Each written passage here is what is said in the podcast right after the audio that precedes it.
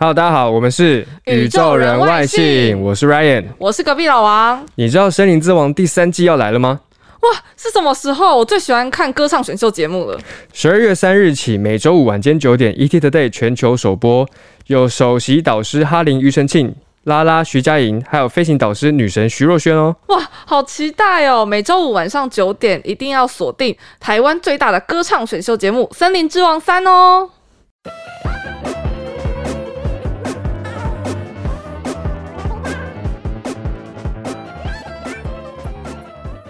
Hello，大家好，欢迎收听宇宙人外星我是一等刘杰忠。我是 Ryan。我是隔壁老王。今天要跟大家聊聊的是最近在 Netflix 很夯的影集，我觉得他们影集真的是一波接着一波、真哎的而且不停的现在好像是鱿鱼游戏，现在又变成另外一个讲的是地狱公使。假设没听过就有点弱掉了，讲的待会儿好好聊一聊。但是你要跟外国人聊这部影集，我觉得最起码那个英文片名嗯，好像可以学一下。对，哎你最近有没有看过《地狱公使》的时候，忽然要想想不到，而且 我觉得国外的名字有时候取的，你要说很直白也可以，而且他们有时候就一个字，嗯，简洁有力，不会像台湾有的时候，你知道开始要都漏漏等这样子，对。它叫做 Hellbound。Hellbound Bound 有没有听过？搭高铁的时候，bound 是什么意思？就是抵抵达嘛，下车那个吗？对，就是说你要往哪边去，讲？hell 的是地狱嘛？对，讲的是 bound，、嗯就是比方说你在开车，有时候哦 northbound 就是说这个地方是往北，或者这个地方要往南。假设你坐的是什么南下列车或南下月台，很常看到这个字。其实听高铁也会听到那个字 bound，讲的是前往什么地方。所以 hellbound 就是要往地狱去，讲的应该就是跟一些阴间啊，或者是世界末日有关的很。像失速列车的概念，就是哦，要往那个地方开，对对不对对？但是他们这次好像不是坐车，是有人要把他们带走。对，所以我觉得这个 idea 也是先前我们大概知道那种地狱使者什么嗯牛头马面大概有，可是南韩就有办法把它玩出一个新的花样，我觉得蛮厉害的七爷的。八爷的概念。哎那其好久没好久没有听到，好久没有听到这两个字这就哦。地狱使者很是是是，没错没错没错没错没错。对，其实《地狱公使》这部影集，他就在讲说，在南韩的社会突然出现一个很奇怪的现象，就是有一些人哦，他会突然收到一个灵体在告诉他说，就是有点像死亡宣告说，哎，你在哪一天的几几点几分你会死掉。嗯，然后结果真的那个人就会在那一天的，就是他讲的那个时间点，会有嗯突然出现三个像是地狱使者的灵体。就把他们带走。那他们、嗯他死亡方式，诶，这里可以讲死亡方式吗？可以啊，就他可能会瞬间被烧成灰烬或者什么，就他不是可能自然死亡，就是他会说有点像是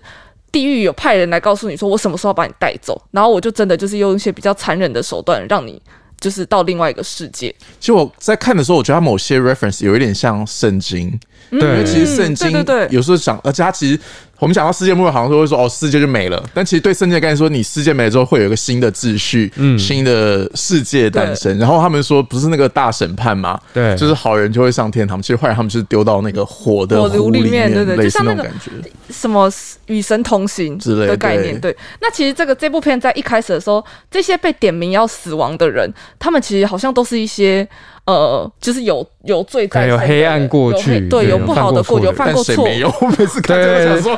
好像好像是每个人都要死掉了。那个《与生同行》里面会那个什么拔舌地狱，说什么你有没有说过谎？我说谁没说过谎啊？对啊对啊。然后因为就是在这件事之后，就有一个新兴的宗教，它叫做新真理会。那它的创办人就在这件事情发生之前，其实一直在一直在宣扬说，哦，会有这这这件事发生，就是会有一个呃灵体来告诉你你什么时候要走，然后到那个时间的时候，就会有三个灵体把你带走，带到地狱去这样子。然后呢，他就一直说这个是一个神的启示，这样。然后所以就等到这件事真的发生之后，后来很多信徒就开始慢慢相信他，然后就加入这个教会，因为大家就等于亲眼目睹说他他所说的这些像是预知一样东西，像是预知死亡一样事情。然后他们他就告诉大家说，那个告诉你什么时候你会死的人，他是天使。那会那三个黑的巨人，就是会把你带走那三个人，他们就是呃地狱使者。的概念，所以他们就一直说什么你要做好事啊，就教会的人就一直说你要做好事，嗯不然你就会被带到地狱去。嗯，所以其实这一种主题其实是很多宗教的一个命题啦。对像我们知道说西方的主流的宗教也会提到这种世界末日。可是我觉得他蛮屌的是，其实他碰触到韩国社会一个嗯，我其实超惊讶，他算是禁这样他忌的话题，他很敢讲这件事，因为，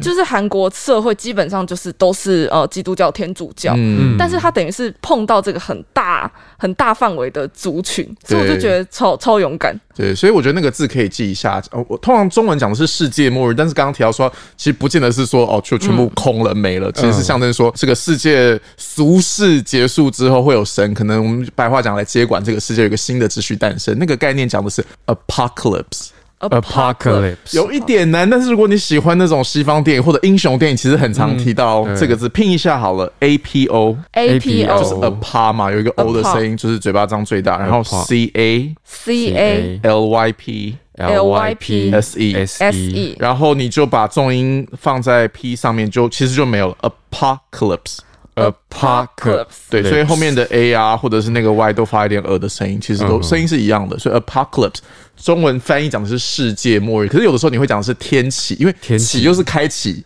嗯的概念，它的意思其实是说有一个新的秩序，可能神会来接管这个世界，然后进行一个末日的。所以它跟二零一二那种世界末日的概念不太一样，但是其实就看你要讲到什么。当然，后来在白话文里面经常都是讲是世界末日，哦，就是都同样的这样。因为其实，在圣经里面就是说世界末日之前，地球会发生的事情。嗯有时候看他觉得说，其实现在都有哎、战争、对啊瘟疫、天灾，又来了一个新的变种，怎，Omicron，是不是人类要灭亡啦？呃，么没完没了？所以当然呢，apocalypse 呃 apocalypse 就看你要讲到什么层面，就是有一个是世界末日，就是来临之前这个地球出现的状况。其实很多世界对很多电影会用这个字来接待了。然后哦。可是，如果你要提到说像邪教的那一些人，某些时候你会听到这个字啦，superstitious。啊 Superstitious，superstitious，呃，但是这个字你也知道，其实宗教就会有一点敏感，敏感嘛，Yeah 对，所以一个人他到底是信教还是迷信，你很难，有的时候嗯 就是那个界限很模糊，很对，或者是你会不会说，哎，Are you superstitious？这样，通常只有自己人可以自己讲，嗯，就说 I'm a little bit superstitious。哦，但这个字不见得都是你想象中那种很诡异，或者是嗯。什么那种社会新闻那种。某些时候，比方说像球员出场这样，哦。可能一定要个他要七要个仪七，式，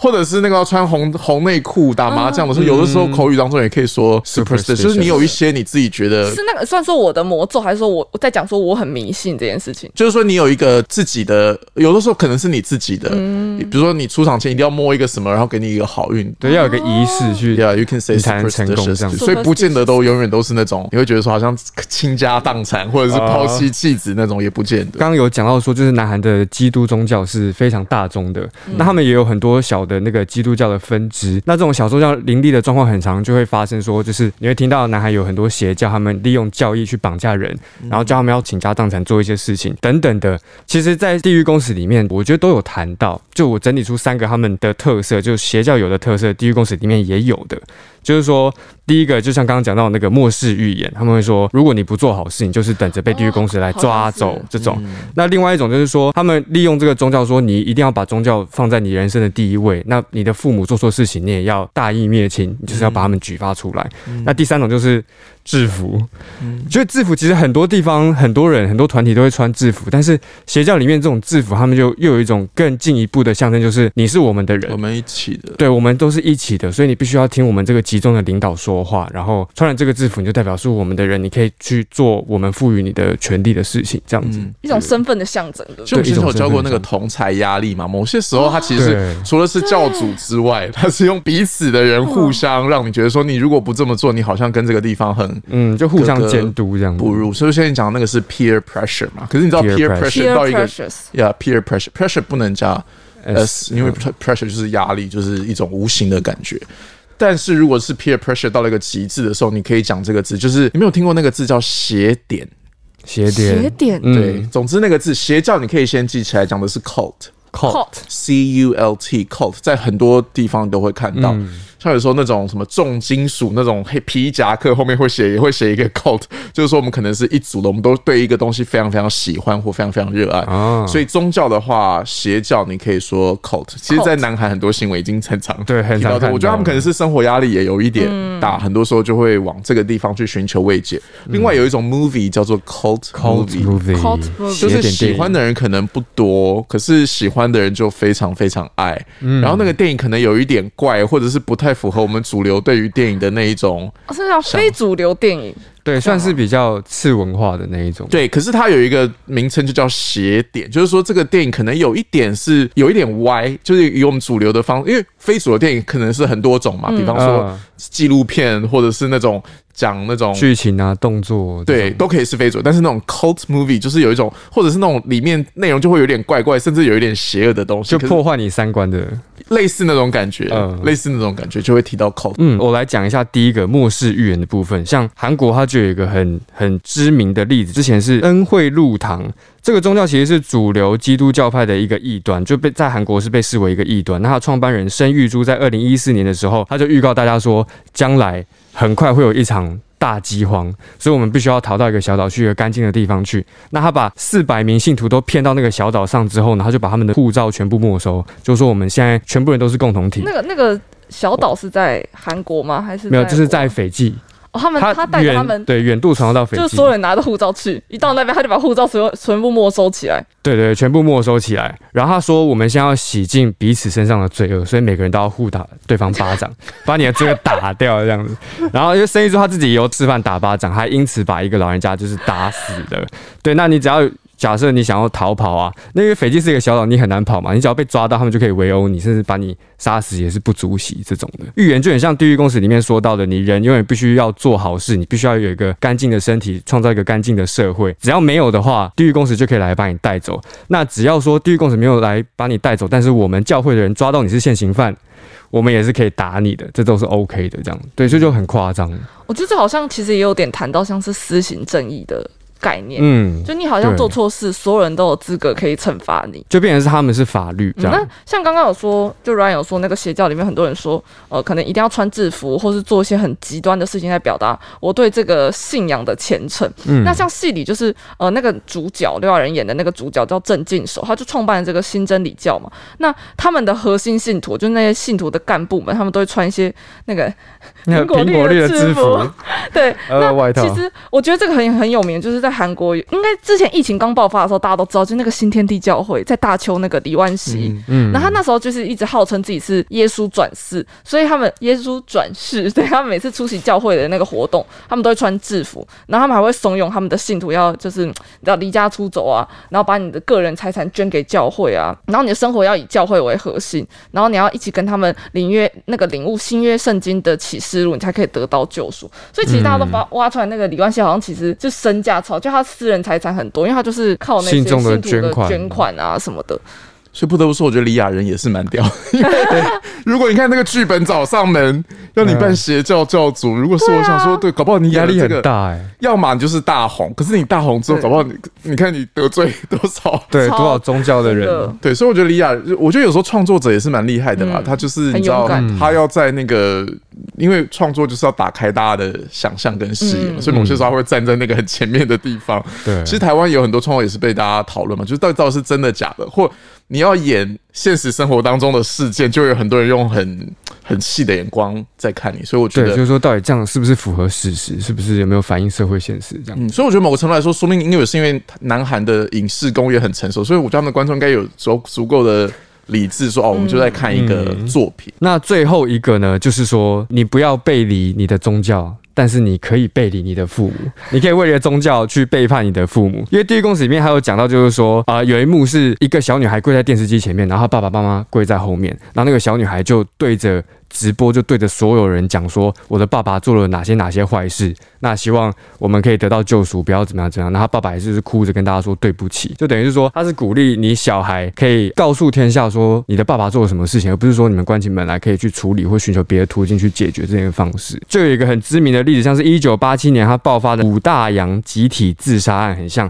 五大洋呢这个名字的来源是一间工艺品的工厂的名字，那它的创办人就是朴顺子。据传说他就是年轻的时候有生了一场大病，然后医生都说啊这个不行，这个没有救了，不好啊。但是呢，有一天他就奇迹的自愈了，于是于是他就把这个奇迹呢，就是归成说是上帝的奇迹，上帝来救我，所以我是一个等于是上帝的代言人的一个方式，一个救世主好常出。现在韩国，怎么会这样？很忙都，是韩国的。为什么不来台湾一下？对啊，他就是创造了一个呃宗教，就是那个五大洋集团，然后他就说自己呢是一个救世主，未来还会带领了信徒一起统领五大洋，所以五大洋就是全世世界这样子，发展成了一个事业之后，他就并吞了养老院啊、幼儿园啊，还对小孩洗脑，就是讲到一个很关键的重点，就是你们没有家人，我才是你们的父母。对，那这件事情后来落幕，是因为他们有欠了很多债。他就是叫那些信徒去啊，你去帮我借多少钱？就借到后来借了一百三十亿韩元这么多，但是他们还不出来，所以有一天呢，有一个吴大洋工艺品工厂的那个员工，他去巡巡厂的时候，他突然间发现这工厂怎么有一个很恶臭的臭味，好像一大堆老鼠死掉的味道。结果后来他去看，发现是朴顺子跟他的三十一名信众集体，嗯，就是训，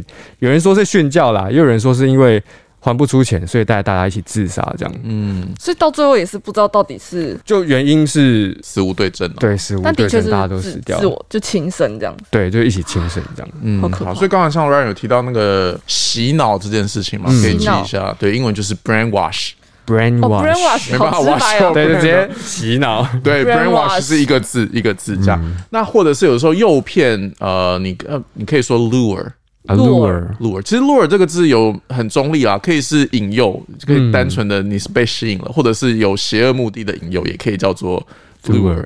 或者像你刚才有提到那个邪教，不是把人带去什么地方，其实是限制他们的行动嘛？你也常听到这个讲的是 seize，seize 把持住他们，这样对，把持住就是挟持或夹持那个字 s e i z e，所以这几个字其实都有个共同点，就是很常用被动式。比方说，他被他，比如他被引诱，然后被洗脑，你就可以说，She was lured。And brainwashed。那最后这边呢，我们就是想要听听观众或听众本身自己有没有遇过这种类似邪教的经历，就是或是身边的人有接触过可能类似被洗脑的状况，就欢迎大家来到我们的宇宙人外星的 IG 或者是各大 Podcast 的呃留言底下呢，来告诉我们说你的经历是怎样发生的。另外一个想问的问题就是，你们在地狱公使里面，你们看到你们觉得那些灵体究竟是代表什么？因为最后他从来都没有解释说那些灵体到底是什么，对他只是告诉你说哦，事情不是你。们一开始想象的那个样子，对，那希望大家可以来跟我们讨论一下。那我们宇宙万幸就到这边，我们下次见，拜拜，拜拜，拜拜。